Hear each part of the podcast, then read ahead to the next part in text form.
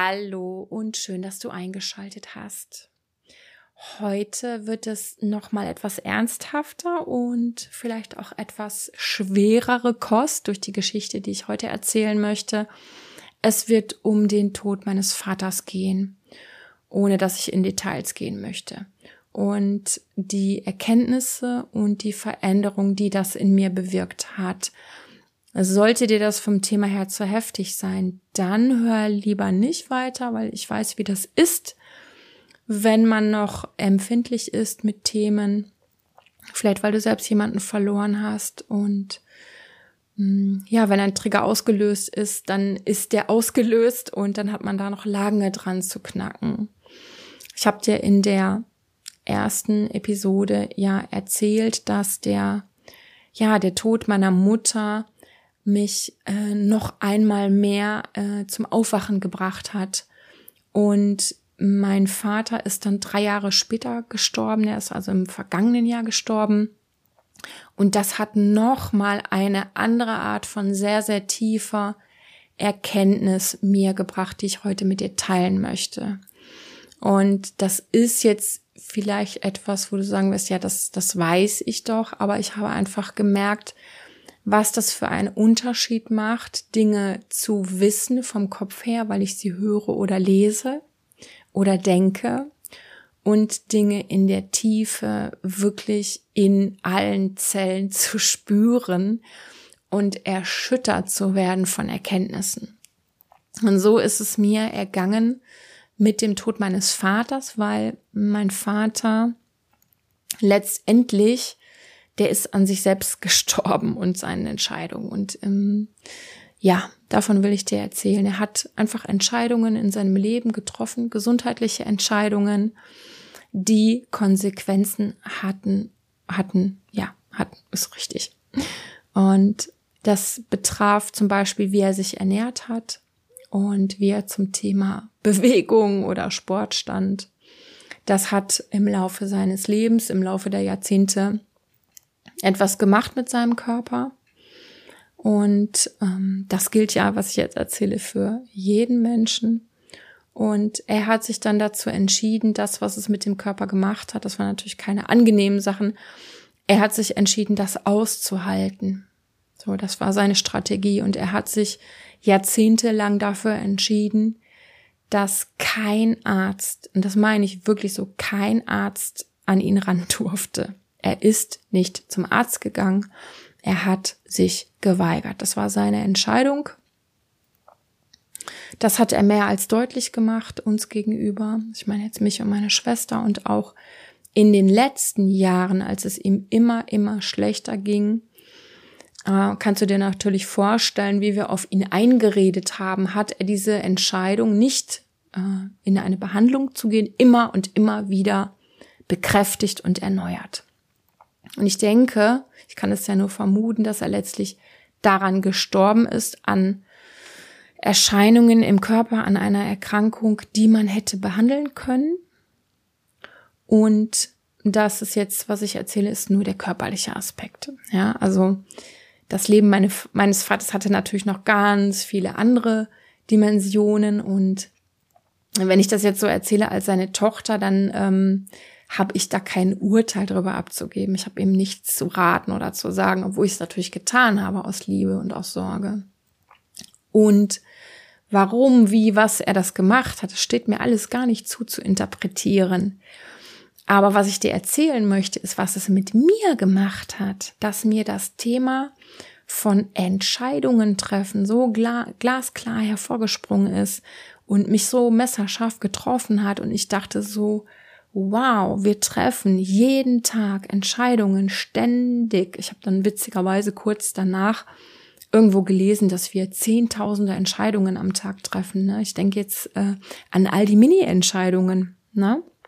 die unbewusst verlaufen und dass alle diese Entscheidungen uns irgendwo hinbringen, dass wir uns irgendwo hinbringen mit diesen Entscheidungen, die wir ständig treffen oh, eben die unbewussten Sachen.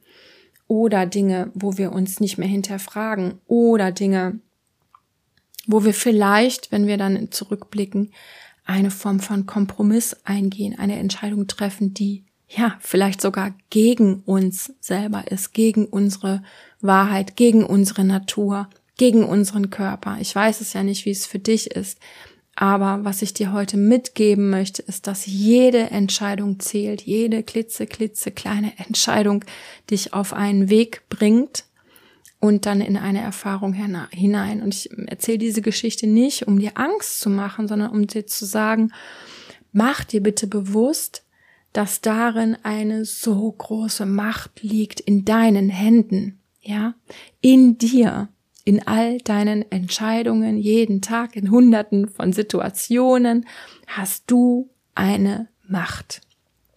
Du kannst dich so oder so entscheiden. Oder so. Es gibt ja tausend Möglichkeiten. Du kannst dich auch, zum Beispiel wenn du rauchst, in einer Situation mal einmal gegen die Zigarette entscheiden und danach dann wieder dafür. Wenn du mich ein bisschen kennst, weißt du, ich bin sehr dafür, dass wir sanft mit uns sind und freundlich mit uns sind und dass das die Art ist, wie wir uns besser auf den Entwicklungs- und Veränderungsweg bringen. Und deswegen, klar, denke ich auch an große Entscheidungen, die zu treffen sind in unserem Leben, vor denen wir nicht weglaufen sollten oder die wir nicht verdrängen sollten, wenn sie unserem Glück dienen, wenn sie der Wahrheit dienen, aber ich meine auch die, ganz, ganz vielen Millionen Möglichkeiten jeden Tag von Entscheidungen, die etwas in eine Richtung lenken. Das kannst du ständig machen.